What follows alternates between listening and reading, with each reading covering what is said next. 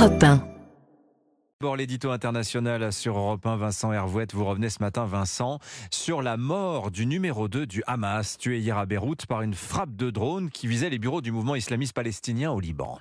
Saleh Al-Arouri était condamné et vivait dans le couloir de la mort depuis le 7 octobre. Très précisément, depuis le coup de fil à l'aube de Yahya Sinwar, le patron du Hamas à Gaza, lui annonçant une demi-heure à l'avance l'attaque massive contre les Israéliens et le chargeant d'aller en avertir le chef du Hezbollah, le tout-puissant Sheikh Nasrallah. Selon cette version de l'histoire, popularisé par le Hezbollah, Saleh al-Arouri n'avait pas été associé aux préparatifs du déluge d'Al-Aqsa. Il aurait été mis au courant in extremis devant le fait quasi accompli. Comme tous les autres dirigeants de l'organisation islamiste en exil, il s'est ensuite glorifié du massacre et des prises d'otages. Cela lui a été d'autant plus facile d'encourager la guerre qu'il vivait loin du front. Le calvaire des habitants de Gaza est très supportable pour les apparatchiks de l'organisation qui nomadisent entre l'Iran, la Turquie, le Liban, le Qatar. Alors Salah El Harouri, Vincent, ne devait quand même guère se faire d'illusions sur le sort qu'il attendait.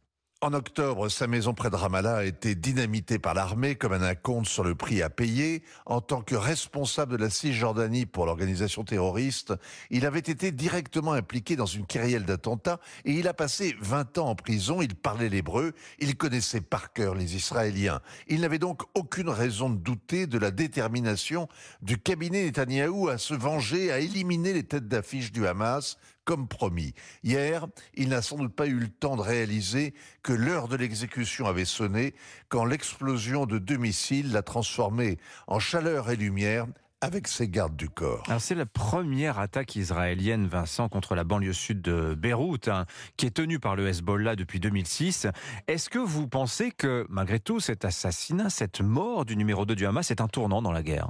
Ce quartier de Moucharafieh, où étaient installés les bureaux du Hamas, c'est en plein fief du Hezbollah, et pour cause, les islamistes palestiniens ont trouvé refuge auprès des islamistes pro-iraniens. Les uns sont sunnites, les autres chiites. D'ordinaire, ils sont s'entretuent comme en Syrie ou en Irak, et longtemps les Occidentaux ont cru qu'ils ne pourraient jamais s'allier. Mais au Liban, le Hezbollah reste entièrement dévoué à l'Iran et il tient les Israéliens en respect avec ses milliers de missiles et fusées braqués sur les grandes villes.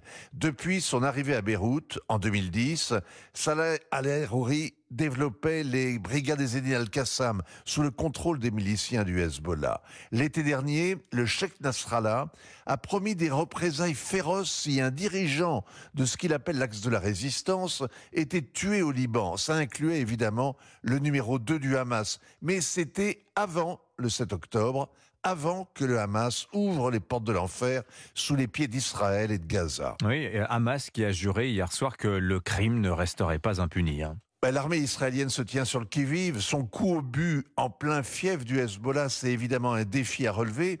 Ça ne signifie pas forcément l'embrasement du front nord, car le Hezbollah a son propre agenda et depuis trois mois, il fait le service minimum et les bombardements restent cantonnés à la frontière. C'est l'autre leçon de cet épisode, le constat qu'il n'y a plus d'État au Liban juste, un territoire régenté par des pro-iraniens où un chef terroriste palestinien peut se réfugier avec sa milice et qu'Israël peut bombarder impunément. 50 ans après, l'histoire se répète, le Liban redoute ce matin d'être comme à la un mort qui marche et d'être bientôt rattrapé par la guerre de Gaza. Signature Europe 1, Vincent Hervouette. Merci beaucoup, Vincent.